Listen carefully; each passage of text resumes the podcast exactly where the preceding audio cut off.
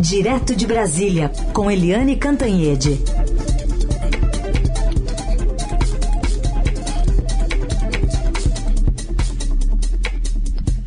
Oi, Eliane, bom dia. Bom dia, Heisen, Carolina, ouvintes.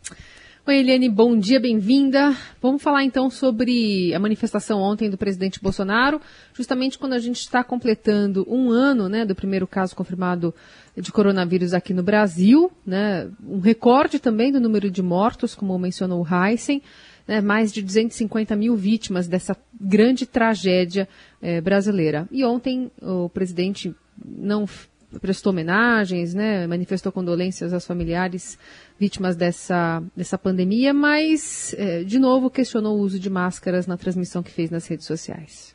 Pessoal, começa a aparecer estudos aqui, não vou entrar em detalhe, né, sobre o uso de máscaras, que num primeiro, primeiro momento aqui, uma universidade alemã fala que elas são prejudiciais a crianças, né, e levo em conta vários itens aqui. Então começa a aparecer aqui os, os efeitos colaterais das máscaras. Não vou entrar em detalhe, porque tudo deságua e crítica em cima de mim, né? Eu tenho a minha opinião sobre máscara, cada um tem a sua, mas a gente aguarda um, um estudo né, mais aprofundado sobre isso por parte de pessoas competentes.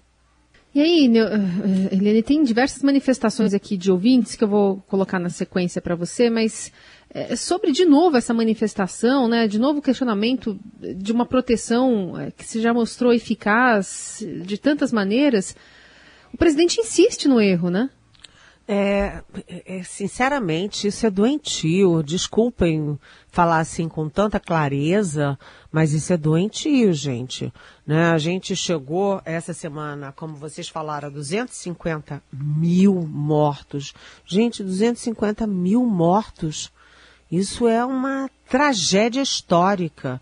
Né? Ontem a gente atingiu o pico, né, o pior momento da pandemia desde o início, 1.582 mortos, sabe? A gente está com 10 milhões e 400 mil pessoas contaminadas, sabe? É de uma gravidade enorme. A economia sofre, o, o desemprego, o colapso do sistema de saúde, o desespero dos governadores, a falta de vacinas.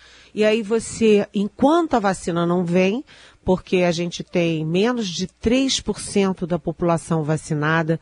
Eu vou repetir, menos de 3% da população vacinada, né? O que que a gente tem de, de arma contra a, o coronavírus, de arma, de munição nessa guerra. A gente tem isolamento social, tanto que vários estados estão decretando lockdown, e a gente tem uso de máscaras, álcool gel, sabe, cuidados pessoais, cuidados coletivos.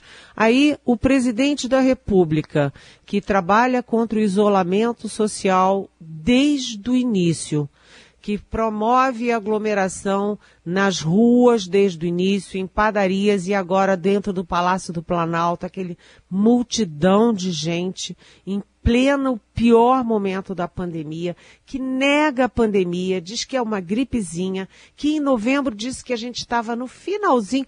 Isso aí está no finalzinho a gente está vendo que o finalzinho chega em fevereiro com o maior número de mortos desde o ano passado, em um ano inteiro. Sabe? É inacreditável. Ele agora, é, ele agora ataca as máscaras, que são a única forma de proteção das pessoas que têm que pegar ônibus, têm que pegar BRT, têm que pegar metrô para trabalhar as pessoas que têm que sair para ir ao supermercado comprar comida, para ir à farmácia comprar remédio, sabe? É inacreditável. Eu vou usar uma expressão muito forte, mas que é verdadeira. Isso é assassino. Se as pessoas estão indo para a rua, se o governo federal não fez uma política de isolamento, não fez uma campanha de esclarecimento, é, não cuidou de, diligentemente das vacinas, está correndo atrás de prejuízo para lá e para cá. Agora o governo federal vai acabar com as máscaras. Gente, pelo amor de Deus, isso é muito grave. Isto é muito grave. Aí ele diz, ah, vem a imprensa, todo mundo falar mal de mim. Não, meu senhor. A gente não está falando mal do senhor. A gente quer salvar as vidas. A gente está vendo o prejuízo que o senhor causa tudo isso.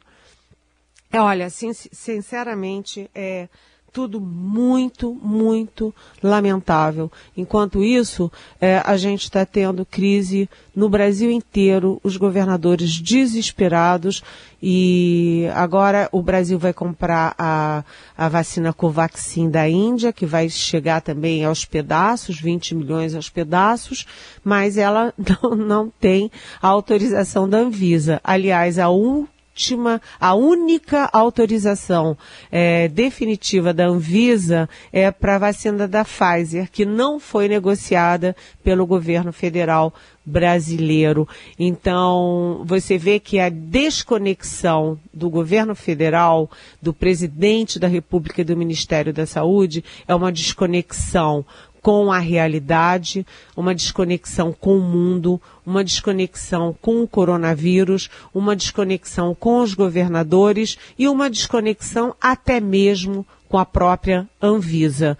É tudo muito triste e muito lamentável. Bom, tem ouvintes aí se manifestando sobre essa declaração do presidente, mas antes é, de fazer uma pergunta que vou registrar.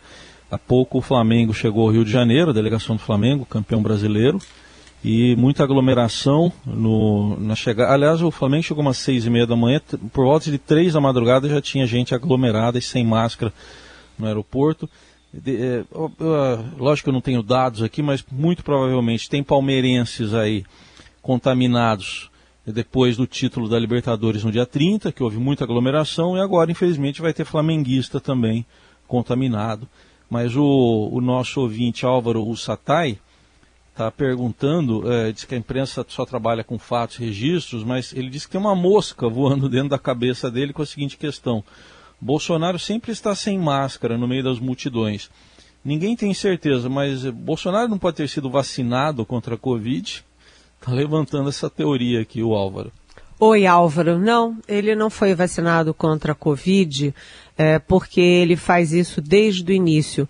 Lembra quando a gente via uh, aquelas imagens e fotos do mundo inteiro, com todo mundo de máscara, lá no Reino Unido, lá nos Estados Unidos, lá no Japão, lá em Singapura, é, lá em Buenos Aires, é, enfim, o mundo inteiro, né, na Alemanha, é, o mundo inteiro de máscaras. O presidente Bolsonaro é, se aglomerava com aqueles é, golpistas, né? Os golpistas faziam aquelas manifestações na porta do Planalto, na porta do QG do Exército e tudo, e ele ia e abraçava todo mundo sem máscara. Ele ia para as padarias sem máscara.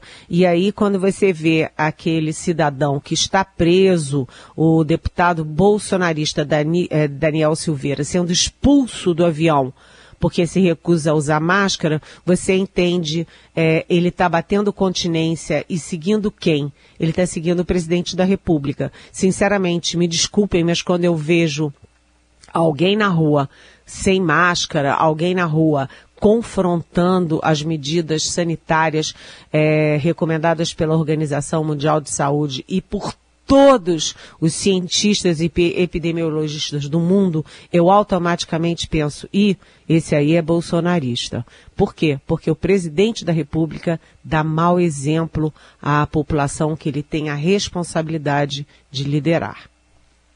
Tem mais perguntas aqui para você e eu vou ler uma delas. É uma pergunta é, sobre também a, a máscara. Essa, essa, esse assunto gerou muita polêmica aqui entre os nossos ouvintes. A ouvinte é, Juliana Teores. A filha do presidente está indo à escola? Ela usa máscara? Tem sua temperatura medida na entrada? Leva álcool gel na mochila?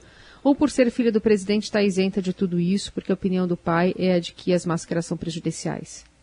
Oi, Juliana. Tá aí, é uma boa pergunta, eu não sei a resposta disso, mas eu vou me informar e prometo em algum momento te trazer essa resposta. Afinal das contas, como a família está se cuidando e como a filha do presidente, que mora em Brasília, que vai à escola em Brasília, está né, se comportando nessa história. Boa pergunta.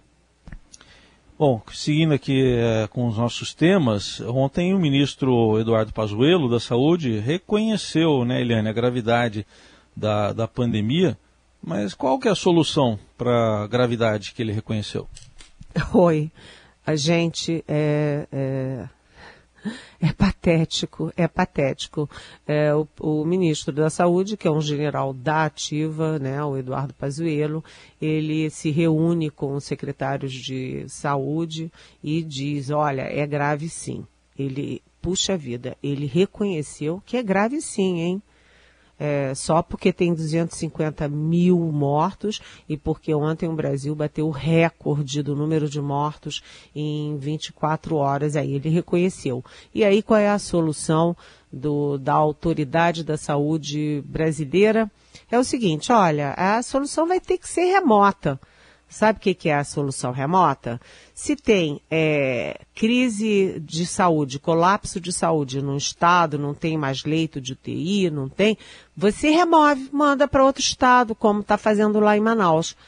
Só tem um pequeno probleminha. Alguém tem que avisar para o ministro da Saúde, para aqueles coronéis todos que estão lá ao redor dele no Ministério da Saúde, que é, o colapso é geral né? O colapso é geral. Você tem 17 estados que estão com a corda no pescoço e que estão chegando ao limite da capacidade de internação em UTIs.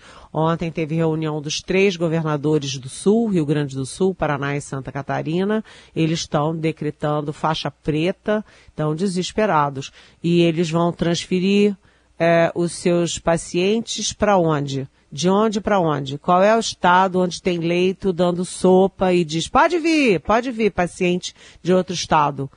O, o, ministro da Saúde, primeiro, não compreendeu nada ainda. Assim como ele não viu que faltava, ia faltar oxigênio em Manaus, apesar dele estar na cidade, ele também não consegue ver que, a, que o colapso é nacional e que a falta de leitos é nacional. É, tirar pacientes de onde para levar para onde?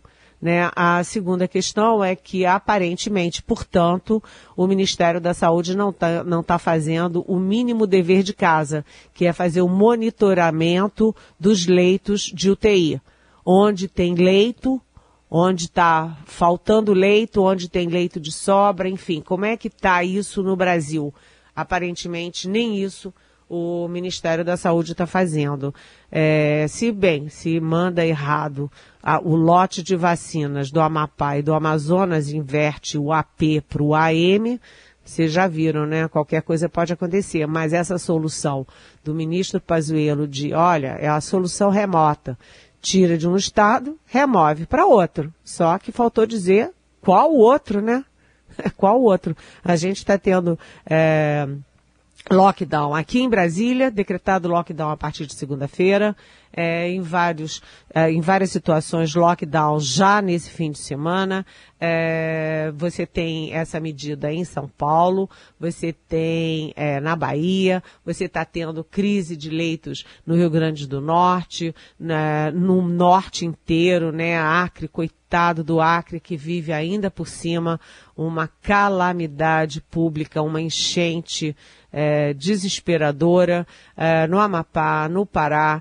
Enfim, você tem um colapso do sistema no Brasil todo, só o Pazuello não viu.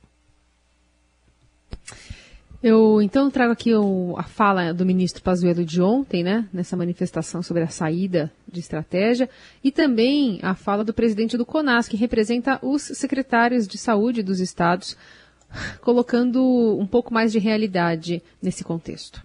Hoje, o vírus mutado ele nos dá um, três vezes mais a contaminação e a velocidade com que isso acontece em pontos focais pode surpreender o gestor em termos de estrutura de apoio. Uma das estratégias com relação a leitos é a utilização de leitos de forma remota.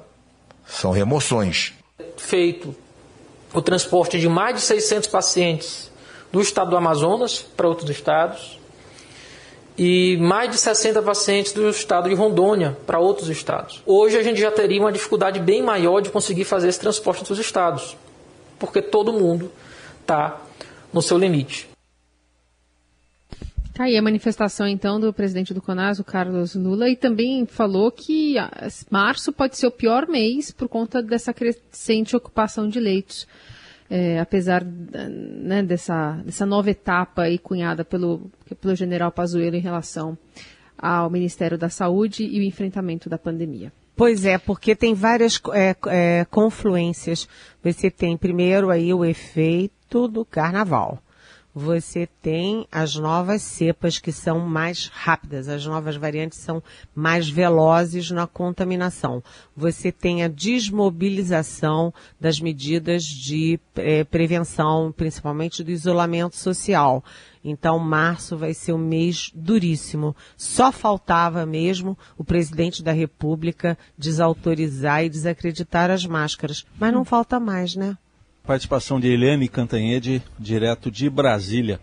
Helene, tem um assunto que está andando bem rápido lá na Câmara dos Deputados, uma rapidez que a gente gostaria de ver, por exemplo, na vacinação, que é a proposta de mudar a Constituição para dificultar a prisão de parlamentares. Pode ser votado até hoje. Eu até diria que não foi votado ontem, porque teve Flamengo e São Paulo, e Inter e Corinthians, decisão do Campeonato Brasileiro. E aí, essa proposta, Eliane? Oi, bom dia, seu maldoso. Eu achava que é porque tinha uma obstrução, mas você vem aí com essa história de Flamengo, de Corinthians. Esse hum. Heisen, hein, Carolina? É, Esse é assim. Heisen. Tá. Agora Vai dizer é que nenhum deputado assistiu o jogo, então. Nenhum deputado nenhum, assistiu o jogo. Nenhum. Nenhum dos 513 deputados. Ficou todo mundo lá trabalhando devidamente. Agora é o seguinte. É, essa semana foi de lascar também, não apenas para a pandemia, mas também para a questão aí de combate à corrupção, de combate à impunidade, porque você teve a decisão do STJ por 4 a 1 na Câmara, ali no, na turma, é, tirando das as provas colhidas pelo sigilo fiscal e sigilo bancário do Flávio Bolsonaro de todo aquele processo das rachadinhas. Vitória do Flávio, mas não se pode dizer o mesmo aí no esclarecimento dos fatos. A gente teve também aí essa questão da, da a Câmara dando prioridade também para mudar a lei das improbidades. Essa lei das improbidades, ela é, ele, a mudança é muito curiosa, porque eles querem mudar o artigo 11 da Lei das Improbidades, que, di, que diz, é, e para dizer o seguinte, olha, é, quando não tem dano ao patrimônio, aí vamos passar a mão na cabeça, né? Se não tem dano ao patrimônio, deixa para lá. Aí você pode deixar para lá, por exemplo, carteirada, você pode deixar para lá, por exemplo, desvio de vacina. Você pode deixar para lá, por exemplo, a autoridade não é, responder ali dentro da lei da transparência. É, enfim, é, é, é, uma coisa que está caminhando e só o Estadão está jogando foco em cima e é muito importante. E a questão da lei da imunidade que virou a lei da impunidade. É, a boa notícia é que tanto falamos, tanto gritamos, nós, é, o Supremo Tribunal Federal reclamou, a opinião pública reclamou, a mídia reclamou, todo mundo ficou muito em cima, os órgãos de investigação, os órgãos é, que trabalham contra a corrupção, tanto, tanto reclamaram e gritaram que a Câmara teve que fazer um recuo e amenizar a, a, o projeto que estava na Câmara, que era muito mais draconiano. Então, amenizou e isso mostra a força da sociedade. A Câmara e o Senado são movidos de fora para dentro. Quando a sociedade não quer, é difícil acontecer lá dentro. É, essa é a boa notícia. A má notícia é que continua assim. Eles aproveitaram ali a história do Daniel Silveira para fazer de bate-pronto uma lei dessa gravidade que cria vários privilégios e vários tipos de impunidade para deputados e senadores. Ou seja, estão legislando em causa própria. E aí o presidente do Senado ontem, o Rodrigo Pacheco, cometeu um ato falho e disse: olha, nós do Senado temos que respeitar o senso de urgência da Câmara. Senso de urgência da Câmara para votar um projeto que aumenta a impunidade parlamentar. É como se não tivesse outras urgências aqui no Brasil, né? A gente fala das mortes, a urgência é salvar vidas, é ter o oxigênio, é ter vacina, sobretudo, como diz o Heisen, é ter emprego, é ter o auxílio emergencial, é salvar a economia. Isso é urgência do Brasil. Mas no, no, na Câmara dos Deputados, a urgência da semana foi salvar a própria pele. Quem cometer ilícito pode dormir tranquilo. Vamos ver como é que fica essa votação hoje e principalmente como é que fica o formato final desta proposta de emenda constitucional, que se está rodando tão rápido que não passou por nenhuma comissão, nenhuma discussão, nada. Foi direto para o plenário num dia e já queriam aprovar no dia seguinte. Vamos ver como é que fica isso. Eliane, e para a gente encerrar, queria ainda que você falasse um pouquinho sobre os recados que enviou tanto ao presidente Bolsonaro quanto ao futuro presidente da Petrobras, o ainda atual Roberto Castelo Branco ontem.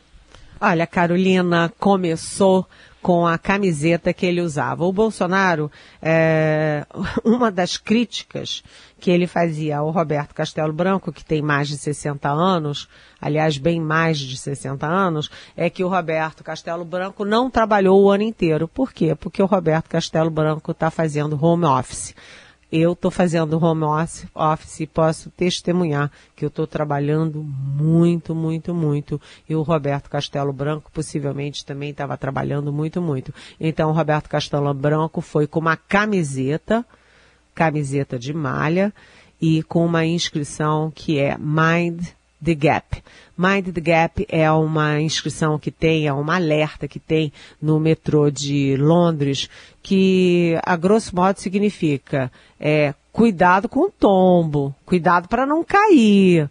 Né? E ele está dizendo para o presidente Bolsonaro, assim foi interpretado pelo mercado e por todo mundo, ele está dizendo, olha, cuidado para não é, despencar, não empurrar a Petrobras para o abismo é, cuidado para a Petrobras não levar um tombo, né? Praticar é, praticar preços de acordo com o mercado internacional é simplesmente praticar preços. Você não cria preços artificiais, porque, segundo ele, você tem vários efeitos. Alguns previsíveis, outros nem tão previsíveis assim, mas todos eles muito desastrosos para a companhia. Mas o que eu achei mais importante é que o Bolsonaro falou que a Petrobras tem que ter uma visão social que é a mesma coisa que o PT diz, porque você sabe que os bolsonaristas e os petistas é, são muito diferentes, mas têm muitos pontos em comum.